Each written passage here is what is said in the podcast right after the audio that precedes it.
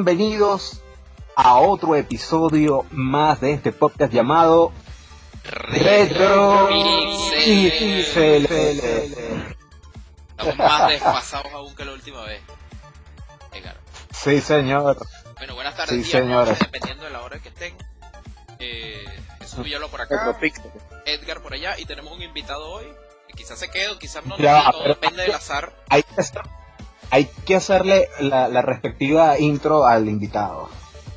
Eso. No sé si... Acompáñame en eso, Jesús. Adelante. Pon, eh, pon de tu parte. Bueno, tenemos un invitado aquí que podría considerarse un, un superhéroe. Exacto. No, pero es que de día es un humilde cajero en un banco. Pero cuando pasa la noche, Jesús... se convierte en Rickman. Ya esto se sabe, todo el mundo sabe que Ricardo Ludwig es Rickman porque él dio una rueda de prensa, así que no estoy espoleando, no estoy... Estilo Tony Stark. Exactamente. Rickman, Hola, saludos. Jesús. Hola, Edgar. Muchas gracias por invitarme a, a este programa Retropixeli. Retropixeles. Eso. Eh, gracias, gracias. Tenía tiempo queriendo eh, unirme a la conversación con ustedes, pero por cuestiones laborales y otro tipo de cuestiones no, no había podido. Pero qué bueno que hoy tenemos la oportunidad. Cuéntenme, ¿de qué vamos a hablar hoy? Vamos a hablar de, de una de una compañía que está cumpliendo años. ¿Cuántos años, Jesús? 50 30 años de aniversario. No, no, 50, años tiene la compañía. Sí, medio siglo. Medio Me imagino de quién hablan. Eso fue el 21 de marzo del 69, si no estoy equivocado, cuando nació Epa. Si te espoliaste bien, sí. Está bien. Si te informas. Konami. Exactamente, Konami. Bueno, voy a decir un extracto aquí de Wikipedia también, porque yo tampoco me la sé toda. Entonces, quiero decir de dónde viene el nombre de Konami, que es la conjunción de los nombres de Kagesama Kosuki, Yoshinobu Nakama y Hiro Matsuda. Y Yoshikichi Ishihara. Hombre más loco, bueno, japoneses, al fin. Eh, Exacto. Cada uno tomó parte de su apellido y formaron la, lo que es la palabra Konami. Eso, ese, ese nombre fue fundado precisamente como tal, como Konami Industria en 1973. Edgar, ¿qué puedes aportar al respecto? Bueno, Konami para mí, este, de los inicios, no me acuerdo exactamente cuál fue el, eh, ha- han habido juegos de peleas, juegos de cosas, pero a mí de verdad me impresionó este juego que se llama Kung Fu, ¿cómo es que se llama? Kung Fu, Kung Fu, Kung Fu, Kung Fu, Fu, Kung Fu. el que salió en máquinas. sí. GR Kung Fu, exactamente, que después también eh, me- eso me impresionó. Konami tiene sagas de juegos y, y- y- y franquicias legendarias que ya ha decaído, pero, pero que pasaron a la historia totalmente. Konami fue una de las compañías, de hecho, para mí favorita junto con Capcom de las Third Party, de las compañías así externas que hacían juegos para varias plataformas Thanks, de consolas de videojuegos. Y bueno, debo, Ok. debo acotar que eh, yo conocí a Konami fue más que todo con una consola Famicom que me compraron, que tenía 32 juegos en uno. Entonces no sabía que eran de Konami como tal, o sea, simplemente después me enteré Ramio Bros. años. Esa era la que tenía Ramio Bros, exactamente. El último juego era Ramio Bros. este, eh, uno de los juegos que, que yo más disfruté de esa era uno que se llama Rook Fighter. Era un carrito rojo visto desde arriba que tenías que Buenísimo. Ah, Muy bueno. ¿Y te Que acuerdas? pasaba carritos azules y... Eh, sí, sí, buenísimo. sí, que tenías que Y charquitos y charquitos de Ah, aceite. ah, Había charquitos Muy de aceite. difícil ese juego. Sí, bueno, tenía Sí. cuatro pistas nada más, recuerdo. Y después venían las mismas cuatro pistas en otro nivel de dificultad. Y eso era todo. ¿Sabes que esos con eran otros colores, con otros colores. No, creo que eran los mismos colores, pero era un poquito más difícil los carritos, el carro iba más rápido. Y, ay, recuerdo que pasaba Super Konami por ahí volando a veces. no sé si se acuerdan. Ah, fíjate, exacto. yo no me acordaba que ese juego era de Konami. No, y yo tampoco sabía en el momento que lo jugaba, pero después fue que me enteré, pues cuando lo vi original ya y decía Konami, yo, ah, mira. Entre eso también estaba eh, el GR Kung Fu, que tuvo su traslación de máquina a Nintendo, que también tenía como cinco Sí. peleadores nada más. Ese fue prácticamente la incursión o el juego del cual se basó Capcom para hacer Street Fighter, porque fue el primer juego de dos peleadores. Es el y le daba el biombo ese de fondo cuando ganaba. Y tenía, y, y- y tenía, Ah, y tenía una profundidad, sí, y, y tenía la profundidad, y es por eso que me digo que esto fue como que la innovación en juegos de pelea. Y aparte tenía la profundidad de que podías pegarle en la parte, en los pies, en el, en el torso, en la cabeza. O sea, era, era muy... para la época. Exacto. Y otro juego que tenía ese, ese, ese NES, el Famicom ese, era el del pingüino, el uh, Antarctic Adventure. Si mal no recuerdo. ese era bueno, era bueno. El Antarctic Adventure era bueno. Ah, Me acuerdo el pingüino que, que pasaba los los huecos y saltaba los huecos. Tenías que pasar toda la Antártida, había un mapa y tenés que ir de mundo en mundo y cada vez se iba poniendo más difícil y Era largo, ese era de Konami también. Ah, no, chicos, yo estoy desfasado, no sabía nada. Es más, si no me equivoco, si no me equivoco, todo es Konami. Y si no me equivoco, y quizás está especulando, eh, creo que ese fue uno de los primeros juegos de Hideo Kojima, inclusive. Mm, y después vamos a hablar de Hideo Kojima más adelante, pero... Hideo Kojima Hideo Kojima creo que la perdió. Pero, exacto, hablemos de él luego. Eh, ¿qué, otro, ¿Qué otra cosa en aquel tiempo para, para NES salió un, un juego así? Mira. Metal Gear. Claro, estaba Metal Gear en esa época, que ese fue el primer juego de, de, la franquicia que hizo Kojima. Sí, de hecho, eso es algo que leí yo de los problemas que tenía Konami en los inicios, que como que Nintendo América, o no sé si era Nintendo Europa, le, les prohibía sacar más de cinco títulos al año, y por eso ya habrían subsidiarias para poder sacar más títulos. Pero no, no estoy muy claro en eso. Eran las políticas en ese momento de Hiroshi Yamauchi, el presidente de Nintendo en ese tiempo, que eran muy estrictas. Ese tipo era casi que un tirano, según decían las empresas que trabajaban con el Famicom y con el NES. Él quería que cada empresa hiciera que sea un juego al año nada más porque no era para mantener la calidad del estándar, para que no pasara como pasó con la historia de Atari. Sabes que Atari quebró y la industria del videojuego prácticamente cayó por la cantidad de lanzamientos mediocres que tuvo la consola. Y entonces ahí se acabó la industria del videojuego y volvió a renacer con el NES, con el Famicom. ya va, ya va. Tú estás diciendo que E.T. era mal juego. Dígame el Pac-Man. Bueno, entonces la compañía eh, Konami sacó una subsidiaria llamada Ultra Games. Que si ustedes recuerdan, si llegaron a jugar las Tortugas Ninja decía Ultra. Y el, el Metal Gear también. Decía Konami como tal. Ah, así que esa era la única manera de que la gente de, que las tier party pudieran lanzar más juegos al año. Eh, sí, sí, eso lo, lo estuve viendo hace poco. Que después cambiaron esas políticas y, desaparecieron esas empresas. Porque ya no eran necesarias. Sí, claro, tenían que cambiarlo. Este, ¿quién, ¿Quién jugó aquí un juego de, valga la redundancia, de un soldado con una boina que andaba pasando por plataformas con un cuchillito? iba así con un cuchillo. No sé si lo llegaron a jugar. ahora no sé, Jesús. Ese se llama yo me imagino, Attack. Yo, yo, me imagino que sí, porque, porque uno jugó todo, pues. Pero... Sí, bueno, pero ese, ese yo me acuerdo. Pero nunca lo pasé. Era un tipo, ese también era de Konami tipo con una boina y iba con un cuchillito. Nada más con ese cuchillo. Qué tipo tan vulnerable era. Ese juego sí era difícil en ese aspecto. Y otro, uno de los juegos insignia de Konami, que todavía está entre comillas vigente, es el juego de naves este que se llama Gradius. Buenísimo, Gradius. No. Sí, Gradius. Gradius sí lo pasé. Gradius eh, eh, aparte, en esa época, bueno, había, sabes que estaba Space Invader, después empezaron a sacar varios juegos y Gradius vino a renovar lo que es el estilo de juego matamarciano, como dicen los españoles, los shooters de nave, con un sistema de upgrade de la nave.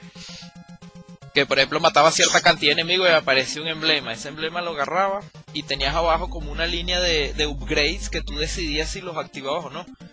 La velocidad de la nave, el tipo de rayo, eh, los misiles y un escudo. Yo creo que Gradius vino a, o sea, fue como una evolución, no sé si te acuerdas de ese equipo, de ese juego de Atari que era River, River Ray, creo que se llamaba. Claro, por supuesto. Que era un avioncito que se veía desde arriba. Gradius también tiene visiones así, desde arriba también. No, el, escenario que se No, el que tiene visiones desde arriba, Rickman, es, es Life Force. Ah, no es Gradius. Que es una franquicia que ah, se llama sí, en Japón se llamaba Salamander. Y aquí se llamó Life Force. Ese sí tenía un mundo vertical y un mundo horizontal. Gradius un mundo vertical, un mundo. Gradius era un solo mundo completo todo, si te acuerdas, que matabas un jefe, desaparecía y de repente empezabas en el siguiente. Y seguía avanzando, sí, ya me acordé. Ya me acordé. Lo confundí, yo creo, lo que pasa es que hay shooter que son así. no, es que precisamente eso es lo que iba a decir. Creo que Gradius hizo una nueva categoría, o sea, hizo un estilo de juego aparte, eh, innovándolo de esa forma, como lo dice Jesús, de y upgradeando las armas, apareciendo especiales así, superpoderes de repente. Y, y, la evolución de eso es un juego que le gusta mucho a, a Jesús, que se llamó Icaruga, ¿verdad, Jesús? Ese es el de Treasure, pero no, ese juego me duele la cabeza. De vaina no me dio una embolia jugando eso. Pero volviendo al, tema. Eh, por cierto, agradezco, te agradezco, Rickman. ¿Te acuerdas aquella vez que tú me regalaste el Nemesis, que era como el Gradius de, de Game Boy? No recuerdo por qué no, pude, no podían utilizar la palabra Gradius en el juego, no recuerdo por qué. Eso después lo investigo y se que lo posteo por ahí en las redes, porque que no recuerdo. era de Konami también? Claro, era Gradius como tal, pero se llamaba Nemesis. Uh es Konami. Yo soy Konami. Sí. Y bueno, otra franquicia estrella que todos jugamos a juro, a juro lo tuvimos que haber jugado, por supuesto, era Contra. Por supuesto. El juegazo de, de, la compañía. Recuerdo que andaba con mi papelito de la clave de las 30 vidas para donde iba a jugar con Contra, al chino. Eso te iba a decir también. Esa clave nació nació en Gradius y esa clave la crearon. Fíjate tú esta anécdota. Esa clave la crearon para poder testear el juego. Y, y la o sea, crearon una clave como para ponerle vidas infinitas al juego de Gradius, invencibilidad, etcétera. Y para poder testear bien el juego y, y poder verificar pues los códigos si todo estaba correcto y eso. Sé qué pasó cuando salió el juego a la venta. A los programadores se les olvidó quitar la clave y salió la leyenda de la clave de Konami que era arriba, arriba, abajo, abajo, izquierda, derecha, izquierda, derecha, vea. Esa fue la primera clave de Konami. Y después, bueno, la empezaron a implementar en los demás juegos. Ok. Contra, yo me acuerdo que cuando lo cuando terminé Contra, al final de los créditos te aparece un mensaje así, eso no lo voy a olvidar nunca, porque eso creo que fue uno de los primeros juegos que yo terminé, que aparece un mensaje que te decía, felicidades, has salvado al mundo, considérate un héroe. y yo, coño. Oh, claro. Y, Eres un héroe. Bueno, lo único bueno de Kiki que realmente el único héroe que, con que contamos está aquí con nosotros, que es Rickman. yo no sé cómo se acuerda de todo, de todo, todo lo que lee. yo no entiendo, yo no me acuerdo de eso. Ah, de verdad que no. Si lo pasé, si lo pasé, pasé contra uno, contra dos. Ya los otros contras y después mucho. Eso se llama memoria selectiva, Rickman. Yo elijo que quiero recordar para siempre y otras cosas no. Yo no sé qué coño comí en la mañana, pero me acuerdo del final de Contra. me acuerdo de la línea, la línea de, del legado también de, de los Baratheon y todas esas vainas de Game of y, demás recuerdos inútiles. Contra Revir también lo jugué. Que fue un, remake que, lo jugué en, en Wii. No sé si salió para todas las consolas, pero yo lo jugué en Wii. Muy difícil. Era difícil, lo único que tenía continuo es infinito y eso era lo que le daba un pelín menos de dificultad comparado con los demás contra que los, que los continuos eran limitados. Sobre todo sí. El último contra sí que jugué difícil era el contra 4 de, de, DS. Dios, qué, juego tan estúpidamente difícil. Que, que, que tú estás tú estás concentrado y se te olvida que tienes una pantalla arriba para, para estar concentrado más, entonces tienes que verlo con los dos ojos, no sé, es horrible. esa era una de las partes difíciles del juego de Contra 4. Porque de paso también te castigaba si jugabas en una dificultad menor. Porque tú cuando lo jugabas en fácil, llegabas hasta el mundo 4 nada más y te decía, hasta aquí vas a ver el juego en fácil. Así que vea la pantalla principal y cambia la dificultad si quieres ver los demás niveles. Y yo, no, ya. Entonces, había que pasarlo normal obligatoriamente. Y, y contra 3, que bueno, ha sido para mí, ese y Hard Corps son los mejores que de la franquicia para mí, aunque contra 3 lo, lo supera por un poco por la cantidad ah, de, de, acción que tiene el juego, pues siendo, bueno. Sí, sí. Eh, y, y, la innovación y la innovación de la vista, la vista aérea que, que, tuvo el juego, este, las cantidades de armas, los bosses, todo, todo. Fue una, una cosa que innovó mucho. Eh, Jesús, acuérdate, acuérdame de algo. ¿Cómo es que se llamaba ese juego de contra de que tú seleccionabas cuatro personajes a la vez? Que uno era especialista en bombas, el otro en minas, el otro tal, en explosivos. ¿Cómo, se llamaba ese? Había, bueno, Ah, Hardcore, ah, no, pero en NES salió uno que se llamaba Contra Force, que era muy diferente a los demás. ese. Sí, ese era en NES, Ese, era ese. Contra Force, sí. Que lo hizo otra Era delegación muy de bueno. Konami, creo que era una delegación americana. Perdón, pero era muy diferente a los otros, era bueno. Era bueno, pero era diferente. Yo jugaba ese, yo jugaba ese mucho con Pedro, con, con Hanzo, con Pedro Hasashi. Jajachi. Hasashi. Y bueno, eh, contra, si nos ponemos a hablar de contra, vamos a echarnos como tres horas aquí, porque es demasiado. Vamos a tener que saltar de- otro juego. Ah, hay una cosa, antes, antes de eso, Jesús, hay una cosa comiquísima del contra que salió en PlayStation, de que ah, había un, un stage El 1. que estaba caminando muy rápido sobre las aspas de un helicóptero. Ese era el de Play Eso era 2, sí, ese era contra Neo, Neo Contra. Sí, eh, sé que esos Sí. tipos eran unos monstruos, dígame, sobre todo en el 3, en la parte que te están lanzando misiles, estás en el aire, los tipos se están agarrando con una mano de cada misil y lanzando plomo. al Y enemigo. plomo. Y saltando, o sea, y saltaban de misil en misil y echando plomo. O sea, y después, después Y no sé cómo, y No. soltando bombas nucleares. sí, después no sé cómo aparecían en, en- en el misil y en el helicóptero así sobrados, pues. Y ta ta ta ta ta ta ta ta ta ta ta, tururú. Este, bueno, otra de las franquicias también legendaria, una de las más destruidas por Konami también, pero amante de esta, Ajá, fran- esta, a ver. esta- esta franquicia tiene una base de fan bastante grande y es prácticamente de culto y me refiero a nada más y nada menos que a Castlevania.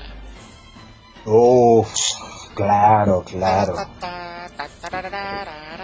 De hecho, yo yo quiero, yo jugué Castlevania, el que salió el primero que salió en NES, y lo pasé, pero después de eso no jugué más Castlevania. De verdad que me gustaría jugarlo, pero no estoy muy familiarizado con la historia de los Belmont. le echaste porque Castlevania de NES me atrevo a decir que yo no lo pasé en su época, lo pasé como 20 años después y fue No, la versión de Game Boy y, y es súper difícil ese juego. sea, Es difícil. ¿Sabes qué pasa. Jesús? Que yo no, no tenía muchos juegos, entonces tenía que dedicarme a uno solo. No, yo tampoco, por eso es tenía que uno era más monstruo. Por eso es que uno jugaba ma- mejor antes. A ti llegaba y te prestaban Ninja Gaiden y tú eso era día y noche Ninja Gaiden hasta que lo pasaba. Ahorita tú agarras un Ninja Gaiden y, y parece... Y otra vez esto lo voy a editar. Sí. Sí, por favor. Lo políticamente Sí, correcto. Políticamente No, correcto. Yo voy a dejar eso así. No me interesa. Es más, voy a...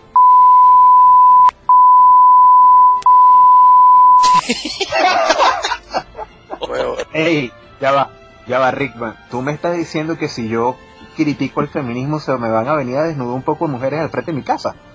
No, pero aquí, allá en Venezuela no, aquí sí.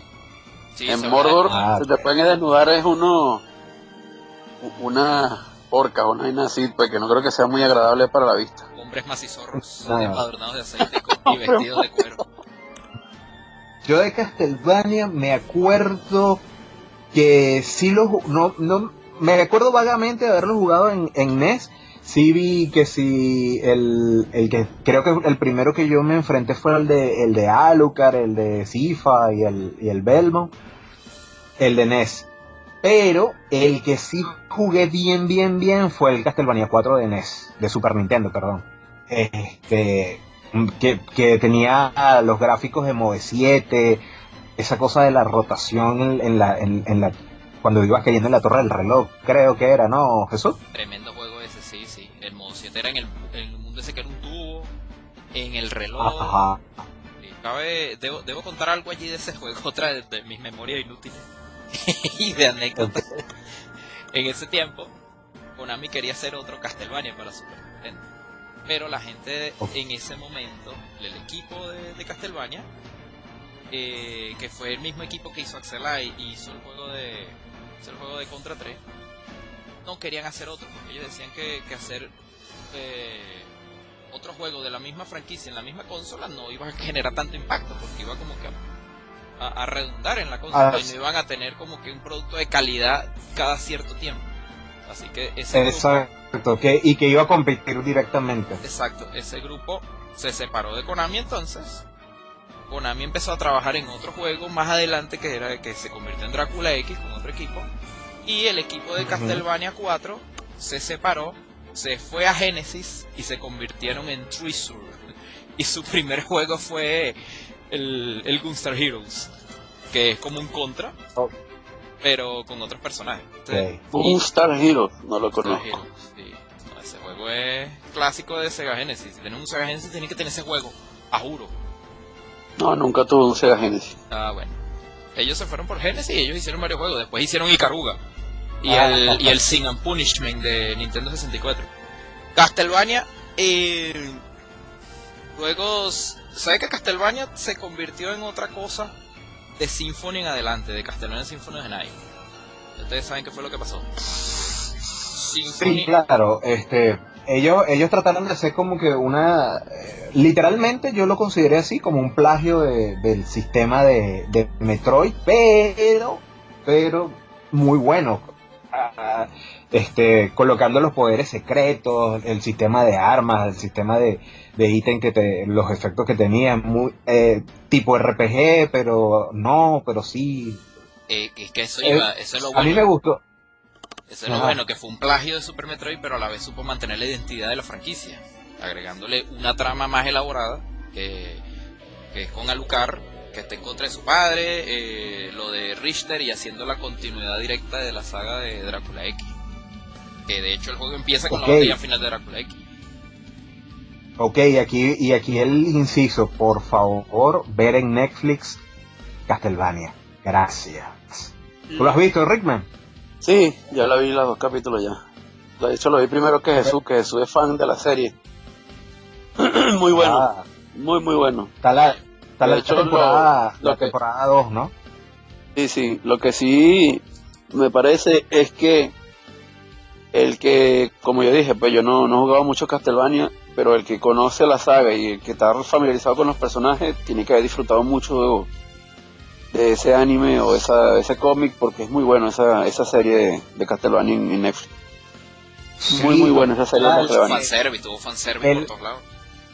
To- Totalmente, por ejemplo, por ejemplo, habían escenas donde de repente tiraban el, el, el poder este del, del reloj o de la cruz gigante, pero eran como accidentes que pasaban, pero caía la luz, la, la, la, la torre y la cosa y la cruz y la espada y el hacha No, y- y yo y tú. Y quedó para continuación, porque ahí quedaron vampiros vivos, quedó Héctor, creo que es que se llama, el que quedó como esclavo, quedó el otro que ya estaba haciendo un ejército de, de no muertos, eh, eh, no recuerdo el otro, el negrito, ¿cómo que se llama? Claro, ya, ya, es que el juego está basado en el universo de Castlevania 3 y ahí mezclaron también lo que es Cursos Darkness, que cronológicamente también está ubicado en ese mismo tiempo. Y ya las demás historias de la franquicia las pueden ir haciendo en otras temporadas. Ya obviamente se puede, se puede hacer lo que ellos quieran, pues ya tomando las tramas de los demás Castlevania siguientes. Ya puede venir Simon. Belmont en la siguiente temporada y pueden seguir pues. El Claro. primer Belmont original, ¿cuál es? Ustedes que están más familiarizados con la saga. Lo que pasa es que Castlevania tuvo dos reboots. Entonces, el primer. Belmont de la primera, de, de- del, del- del- del- como decía, de la primera No línea cronológica, no, el primer Belmont fue una mujer y fue Sonia Belmont, ubicado en la Exacto. primera línea cronológica. De hecho, el primer Castlevania cronológicamente iba a ser Castlevania, eh, un Castlevania que iba a salir para Drinkas y lo cancelaron. Y después eh, lo protagonizó la misma Sonia Belmont en Castlevania Legends en Game Boy, solo que el juego fue muy malo y decidieron resetear la línea de tiempo. Entonces ahí vino eh, el inicio que fue Leon Belmont, el segundo inicio de, de la franquicia que comenzó con Leon Exacto. Belmont Exacto. y de ahí para adelante vino Trevor y así sucesivamente. Y el otro no, reboot, el otro reboot lo hizo la gente de Mercury Steam con Lord Shadow, que fue Gabriel Belmont, el primer Belmont. Exacto. Que estaban con la forja, cuando forjaron el látigo y la cosa. El- esa- Eh, pero- ¿Qué te iba a decir yo? A- aparte de eso, eh, otra cosa, una grata sorpresa y otra forma de, de Castlevania. Castlevania 64. Muy buen juego. Eh, Excelente. Bueno, a mí me gustó, pero no te puedo decir que el juego sea 100% bueno porque tuvo su falla. Tuvo como todo experimento Ah, de me, juego me- 3D. me- me tengo que desconectar un momento, Jesús. Dale, dale. Dale, pues desconéctate. No, No, no, no, en serio. No, no, no, no, mira. Este. eh, es- a conciencia que tuvo sus problemas de, de cámara el juego. Sí, obvio, obvio. Sí, pero está sí, bien, sí, pero sí lo disfrutas, por supuesto. qué tuve la consola. Tenía sus limitaciones de la consola. Por ejemplo, en, en PlayStation usaron la trampa de, de cargada de escenario por escenario. En este estaba ge- generando el todo el mundo completo. Este, era una locura por defender a, a Nintendo 64 que tenía sus limitaciones. Sí, claro, no, bueno, el juego tiene su parte que a algunos les gustan y otros que no. Pero bueno, eh, cayendo ya en, en otra franquicia, yo no sé si ustedes llegaron a jugar la leyenda del Mystical Ninja. No. Bueno, eso No, lo que no, pasa es que no, esa no. franquicia es muy japonesa de Konami. De hecho, tuvo tuvo como cinco juegos en Super Famicom, de los cuales nada más llegó uno. Fue Mystical Ninja, la leyenda de Mystical Ninja. Ese era un, e- el ambiente era japonés medieval, vas con dos personajes, era Goemon y Ebisu. Ya va, ya va. Ese era el del Purasma. Ese mismo. Salió en Super Ay, Nintendo el primero. Después llegó Mystical Ninja Starring Goemon en Nintendo 64, el cual tuvo una secuela que era 2D. Y después salió en Game Boy y ya, pues esos fueron los que llegaron a América, porque en Japón eso fue una... Ahí hasta pachincos, ahí de todo de, de- de la franquicia de Goemon. Ahí en Japón y una serie animada también, un anime. Sí, sí, sí.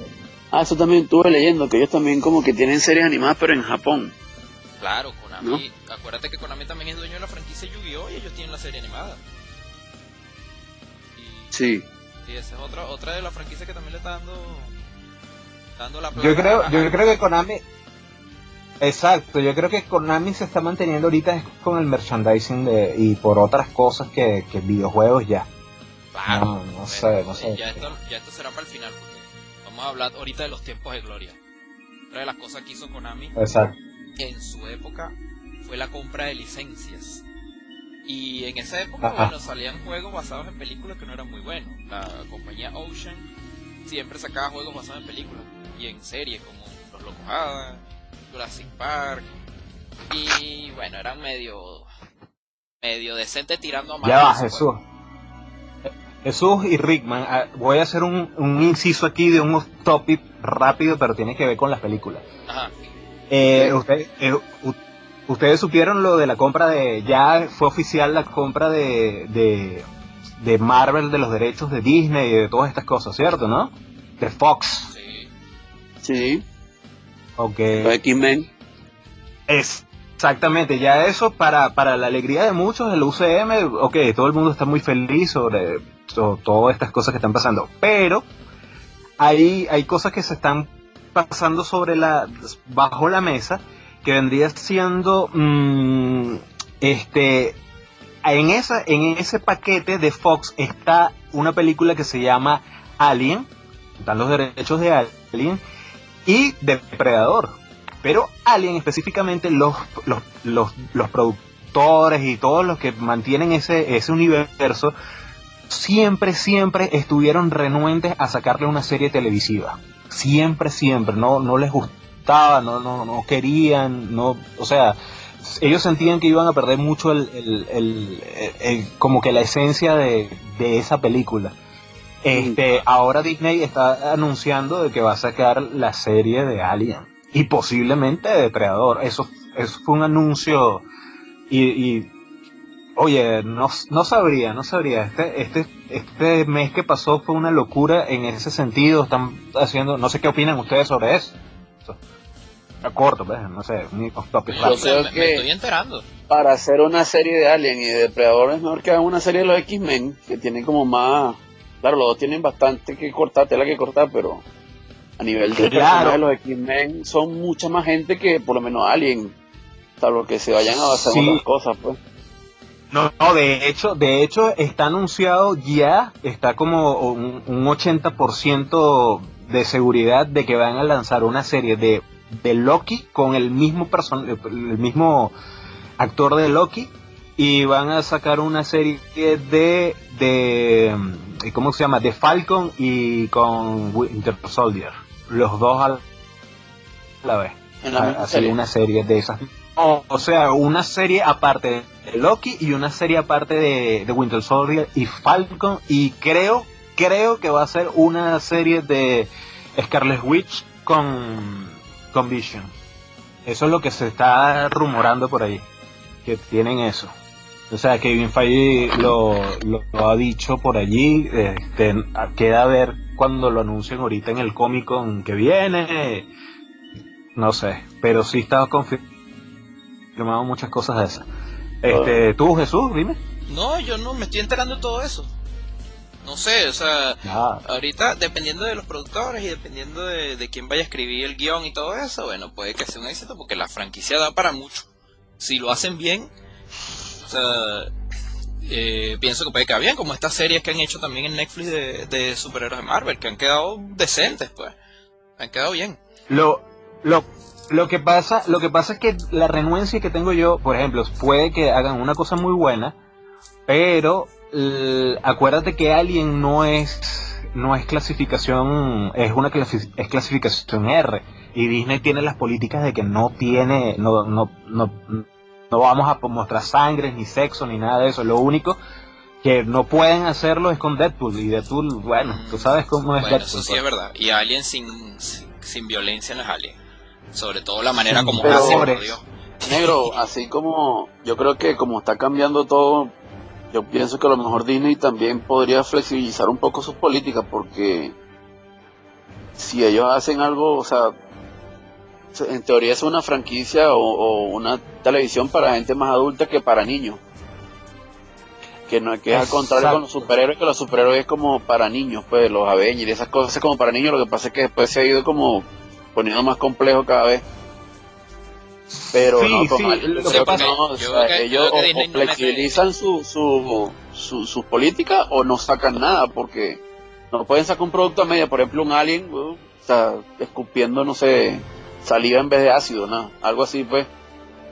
Exacto. Pues, no, pues, lo que pasa, lo que pasa es que Alien, Alien, Alien ha pasado por, por ahorita no, no ustedes, por ejemplo, con las nuevas películas de Alien, que vendrían siendo como eh, una especie de spin-off de, lo que pasó o, un no sé cómo sería un reboot o algo así no es un origen que ah, origen se puede calzar perfectamente con, la, con, el canon original.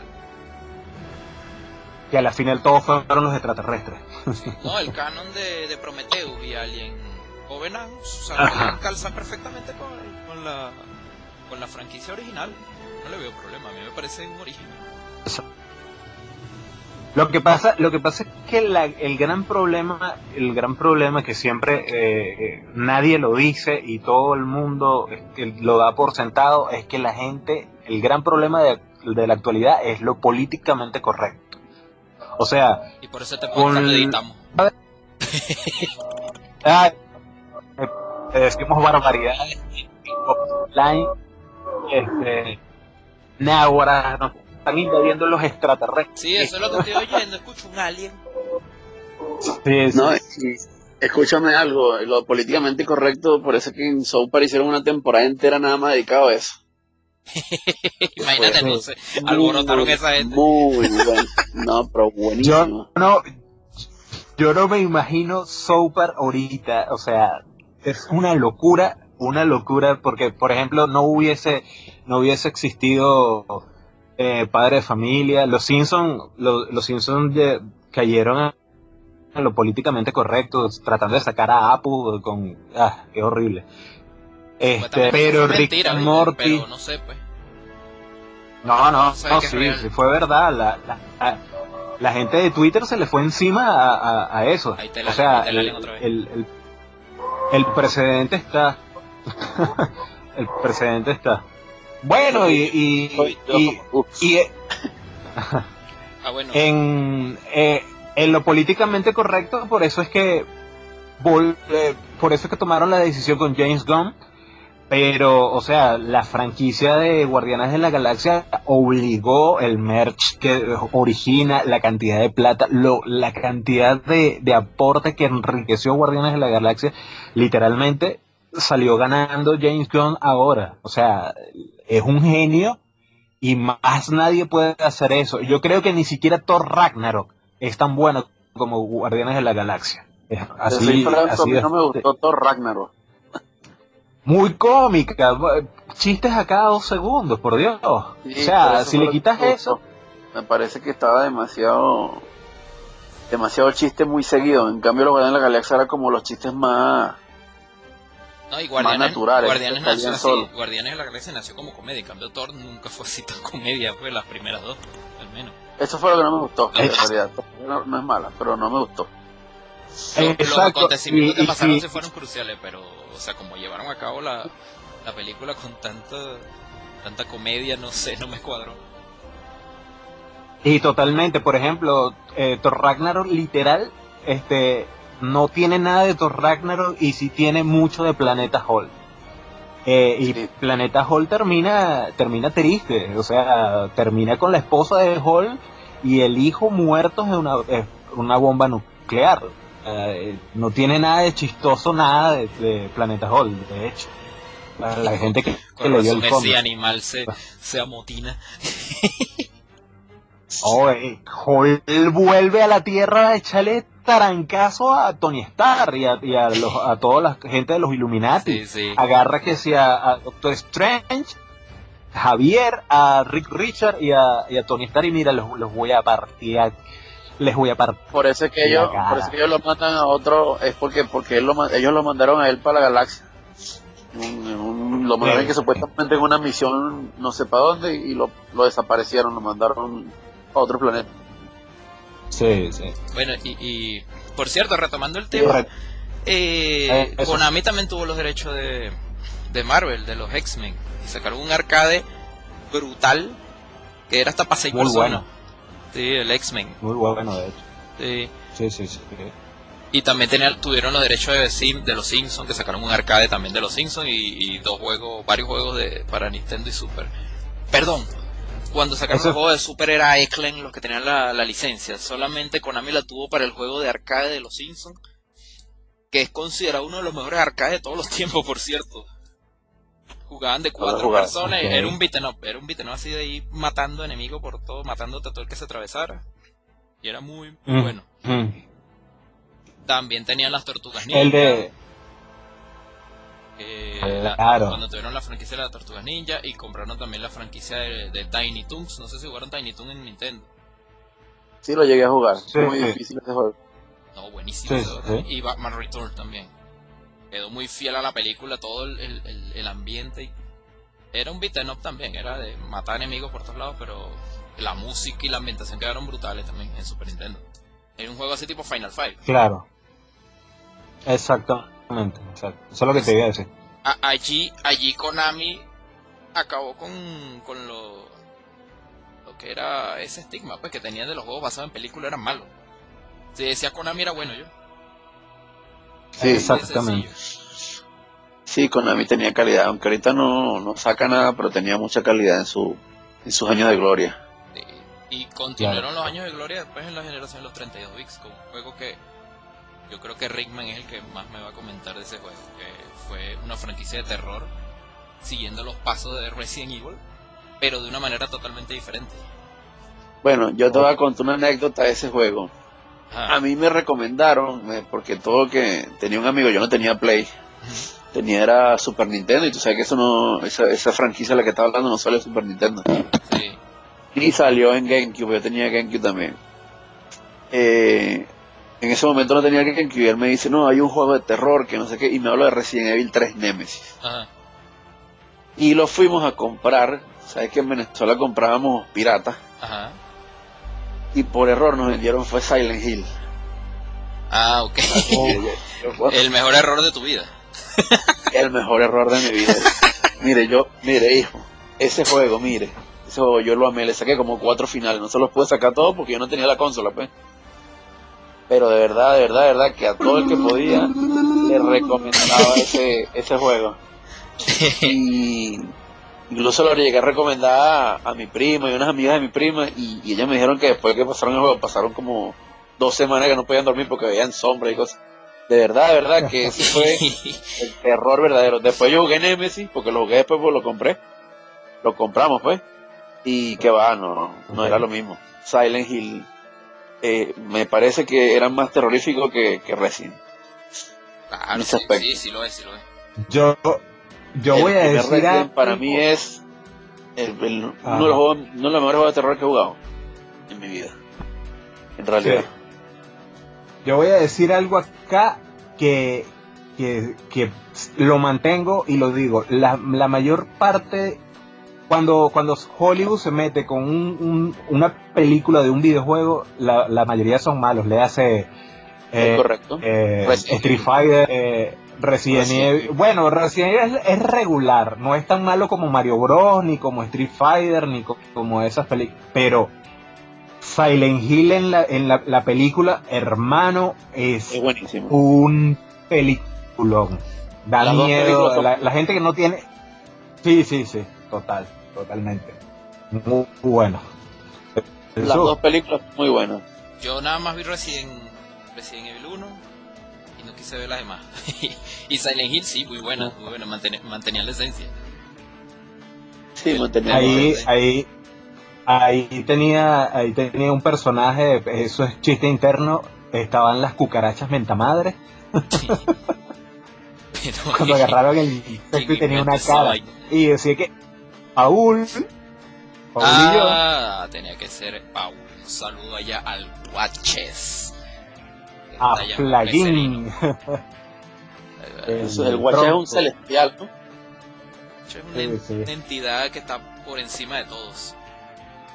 El y, tiene y tiene una habilidad que es Flagin. Espero lo tengamos pronto también por aquí en estos podcasts. Al Claro, claro. ya tenemos Sería bueno estar en, en, la misma conversación con un celestial. Entonces tendría que estar el celestial del palo, del tronco. Néstor que Galactus. bueno, tengo que hablar de una franquicia también de Konami que yo yo particularmente jugué mucho y ustedes van a decir, bueno, a la época, época loca es eso y yo mismo me sorprendo de haber caído en esa desgracia. Pasaba yo a la gente te observé.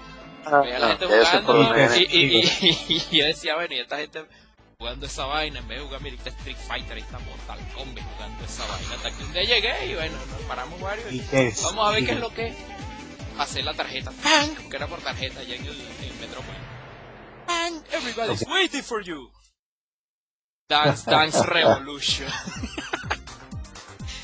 Chamo, qué, qué, desgracia caí en ese juego y me arrastré todo a mi salón cuando estudiaba allá en el Talavera, me arrastré a la gente para allá. Vamos, vamos para pa Metrópoli, ¿qué, qué? Vamos a jugar, ¿qué vamos a jugar? No, tú eres loco, no, sí esto. Y pum, le puse un pan ahí a jugar, se pegó. Coño, y otra amiga, y otro. Y chamo, y cuando éramos todo el salón jugando ahí esa vaina. Dance, Revolution, sí. Revolution, sí. Ustedes no cayeron porque, porque, no sé, en esos tiempos aquí, menos el negro no ibas a jugar esa vaina, negra. Ah, no. Rickman cuando ah, no, bueno, no, no estaba por ahí tampoco en ese mundo. Rickman cayó No, yo sí iba, pero no jugué, no jugaba, no jugaba en Revolution, jugaba muy poco. Ah, bueno, eso es un versus que tenemos que hacer pronto, Rickman. Eh. El versus Dan Dan Revolution versus Just Dance. ah, sí, eso teníamos. no, de hecho, Just Dance eh, tiene la, la, popularidad que tiene gracias al Dan Dan Revolution. Porque Dan Dan Revolution revolucionó los videojuegos en ese aspecto. Bueno, ellos empezaron con esos juegos de ritmo, viene de Bemani. El primer juego de que yo jugué así de ese estilo fue en PlayStation, el Parrapa y Rapper. Y de ahí para adelante, bueno, Danda Revolution, que fue la desgracia que hubo, hubo torneos, eh, comunidades, conocí mucha gente ahí. Me acuerdo, hay una anécdota que después que jugábamos, éramos un grupo que jugábamos Danda Revolution. Y después nos separamos. Y yo después, o sea, casualmente me los conseguía, eh, por ejemplo, en una discoteca, conocí a un, o sea, había un amigo que jugaba conmigo Danda Revolution y, y él era DJ allá. Y entonces yo, mi, epa, y lo veía, uy, chamo, ¿qué más? ¿Cómo estás tú? No, vente. Y yo se lo presentaba a los amigos míos así, mira, para, este chamo y yo bailábamos juntos. Y él dicho, epa, epa, epa, tú, no puedes decir que no. Si yo bailábamos juntos, yo, bueno, sí, es verdad, es verdad, no podía negarlo, pero quedaba burda de gay. y así, y así hacía con varios de los, de los, de los muchachos. O sea, tú me estás diciendo, tú me estás diciendo que de repente tú veías a un hombre bailando y tú, disculpa hermano, ¿puedo bailar contigo? Lo invitabas a bailar. Así mismo, en la máquina, sí, yo, coño, tengo este crédito, y 50 créditos metidos ahí. Disculpa, brother, este, ¿puedo bailar contigo? Crédito que tengo. Y la baila así mismo, así de hombre. de hombre. Hombre, pues bailando juntos. Y bueno, este. ¿Qué más puedo decir? Ya llevamos casi la hora aquí hablando de, de Konami, de Marvel. Eh, no, eh, han nombrado un, un, juego que también que considero de Konami que es muy bueno que es International Superstar Soccer ah, Deluxe. Ah, bueno, o el Pro Evolution. Los deportivos, me ha pasado por alto. Mira, Konami sacó una franquicia que se llamaba Dragonfield, que era de Olimpiada. Buenísima. Si la llegaste a jugar. Sí, sí. Estaba Double Dribble, un juego de baloncesto también Nintendo, que tenía voz digitalizada. ¿Cómo no? Claro, claro. Eh, estaba, oh, es, había una franquicia. Una... Estaba estaba eh, y por supuesto International Superstar Soccer que después evolucionó a Pro Evolution Soccer. Es que da para da para más sí da, para eh, mucho más. Entonces por ejemplo lo mejor era ver que si a por los derechos de autor a Rivaldo a sí. a Ronaldito era muy cómico era muy cómico todo eso. Sí sí. No y este eh, también hay que nombrar eh, en otro en otra franquicia, perdón, género donde incursionó Konami en una muy buena manera fue en los RPGs. De ellos fue okay. Nintendo 64, el que nombraste anteriormente que era Hybrid Heaven. Era, Uf, sí. Era un RPG extraño y, lo extraño era del juego era que generalmente no de repente sube de nivel a un personaje como tal. A mí específicamente ese juego me encantó porque es como decir, tiene la misma mecánica de juego de, lo que estaba hablando anteriormente de Subasa 2. O sea, literalmente una acción, haces algo y como estaba diciendo Jesús, eh, eh, los RPGs literalmente subes los personajes, las magias, aquí subías de nivel el brazo, Exacto, la las técnicas. Aprendías técnicas, tú te dejabas, hacer técnicas del enemigo y las aprendías. Entonces Hybrid Heaven, Deus Ex tiene que ver con Hybrid Heaven porque Deus Ex es más o menos así, tú vas eh, los ojos, los brazos. Eh, sí, Rigma, y de hecho la ambientación es medio cyberpunk, pero con alienígena. Y es, eh, Hybrid Heaven, o sea, lo hubiesen pulido un poco más, y lo vuelven a sacar y yo pienso que sería un éxito. Ese, ese estilo de juego a mí me pareció brutal, me gustó mucho por lo extraño, pero quizás, no sé, apareció en una época donde no debía o qué sé yo, y, se convirtió en una franquicia olvidada. La, la, gente, la gente no se, la gente no se adecuó mucho, no, se adaptó al, al, estilo de la mecánica del juego, pero para a mí me parece brutal. Bueno, en, en PlayStation ellos sacaron dos franquicias de RPG. Uno era Vendal Hearts, que era un RPG clásico normal por turno, que también tuvo su relanzamiento en Xbox y PlayStation 3. Y el otro fue, este sí fue buenísimo, el Suicoden. No sé si lo llegaron a jugar.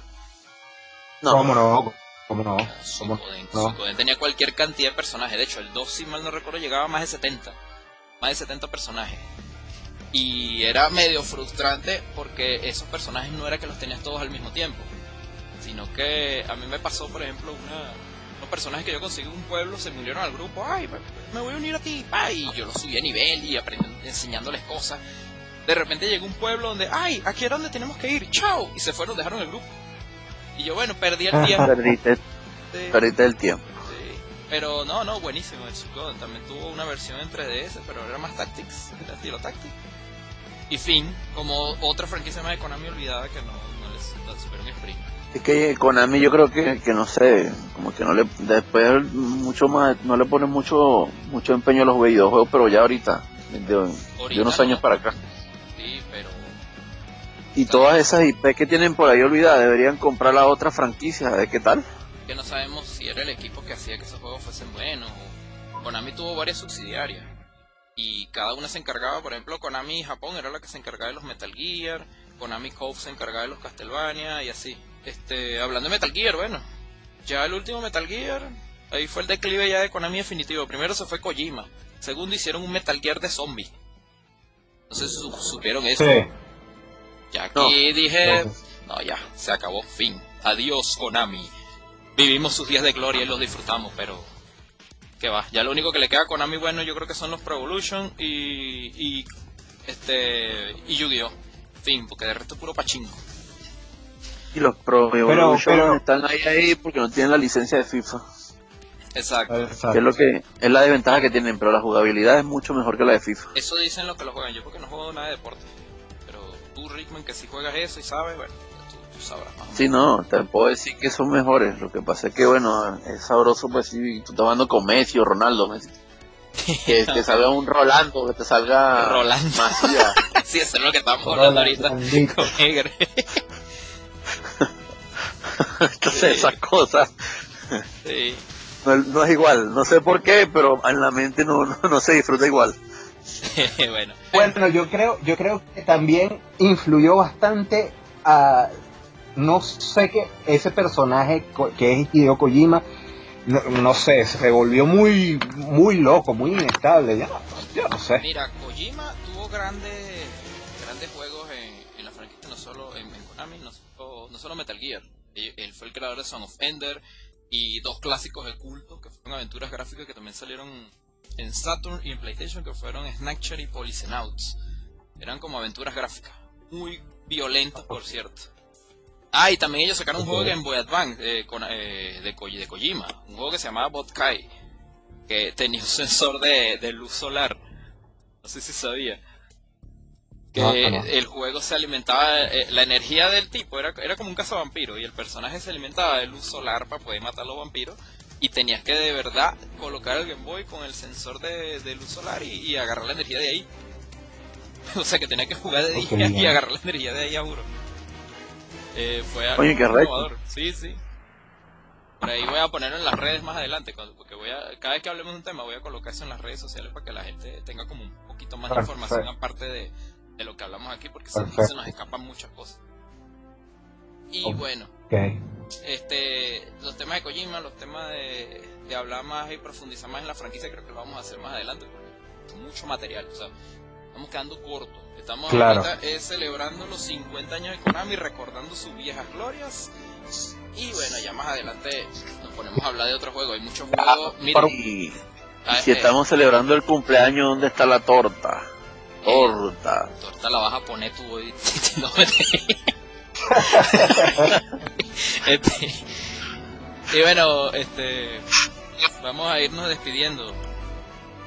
Eh, bueno muchachos, agradecido de verdad por esta invitación. Espero que podamos hablar más de otras cosas, de otros temas. de aquí viene agradable siempre hablar con los amigos temas sobre videojuegos, sobre películas, sobre todo lo que hablamos aquí.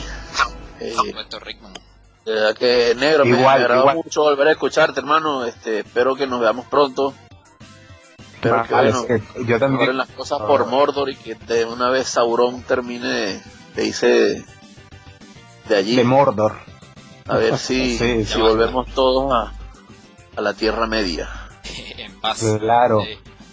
y, y Sauron, Sauron, Sauron, no, bueno, madre, Sauron. y si no, hermano, tenerlo por aquí, pues, de visita o como sea. Pero, claro, claro, Esperemos que sigamos en las conversaciones, que eso es bueno, Negrín. Se le aprecia Jesús, me da gracias, gracias por la invitación. No, vale. Sé que, que no es que por tanto, pero algo se... No, no, no te preocupes. siempre era, era bienvenido. Para que veas cómo la dinámica, cómo trabajamos, para que te entusiasme y bueno, por aquí también otras oportunidades cuando grabemos loco, podcasts. Hermano, loco. Claro que sí, gracias. Sí va. Bueno. Rickman nos despedimos. Bueno, vamos a, vamos a despedir, vamos a despedir rápidamente recordando, recordando que tenemos Patreon, señores. Tenemos Patreon con paquetes exclusivos que pueden verlo en la descripción cuando se meten en Patreon allá abajo tenemos nuestro link en la, en la, lista de descripción este con paquetes para que puedan eh, les vamos a dar muchas cosas este atractivas si necesitan diseños gráficos si necesitan muchas cosas lo tienen allá abajo en la descripción también recordar Jesús que dime, dime. esa información lo en la descripción. Sí está en la descripción sí. sí donde tú donde tú lo eh, estés escuchando el, podcast esto sale por este SoundCloud, Evox, eh, eh, Google Podcast, iTunes, Apple Podcast, este en Spotify y en la colonia Toar salen todos ese sí. Patreon, Patreon, a partir de un dólar ya, pues, ya pueden recibir beneficios a partir de un dólar nada más mensual y pueden contribuir, pueden ayudarnos mucho a seguir mejorando el podcast y de paso ustedes van a tener beneficios también, que vamos a ir diciendo más adelante. De todas maneras, ahí tienen la descripción, ahí tienen el link de Patreon. Y bueno, se nos pasó por alto agradecer a la gente de JB Logos que pueden crear tu logo, tu imagen corporativa, mascota y todo lo que necesitas en diseño gráfico, tanto digital como físico. También agradecer a la gente de Games Cross Party que convierten tu fiesta en una experiencia única con videojuegos, torneos, concursos y decorado temático. Creando eventos en 2.0, llevando un nuevo nivel a fiestas de cumpleaños. Contáctalos a través del WhatsApp más 569-455-26374 y síguenos en sus redes sociales. Games Cross Party. Vive la experiencia. Excelente. bueno, hermano. Ya de aquí a Radio Disney. No mentira, esa radio no. bueno, nos vemos entonces. Un saludo para todos. Hasta la próxima. Y bueno, lo dejo con Gary con Rickman para que se despidan. Despídense, fue, no Gracias, gracias Retropixel, gracias a los que nos escuchan. Eh, espero estar nuevamente con ustedes. Que me lo permita la el día a día laboral. Eh, ah, bueno. Y bueno, para tocar otros temas que me gustaría tocar más adelante, Pokémon, Resident Evil, otras cosas relacionadas con videojuegos. Y Edgar, recuérdate de, buscar ese RPG de tenis que te dije que está en Turograph, no recuerdo el nombre, voy a buscarlo yo. Sí, no, me enfermaste la mente con eso, hermano, de verdad que sí. Voy para eso. Chévere, gracias hermanitos, que estén bien. Chao. Vale, vale. Hasta la próxima, despídete negro y nos vamos. Chao, muchas gracias a todos por escucharnos, suscríbanse ah, y dejen comentarios para sugerencias y nos estamos viendo. Será para la próxima. Eso, sugerencias, muy importante. Bueno, nos vemos hasta la próxima. Adiós.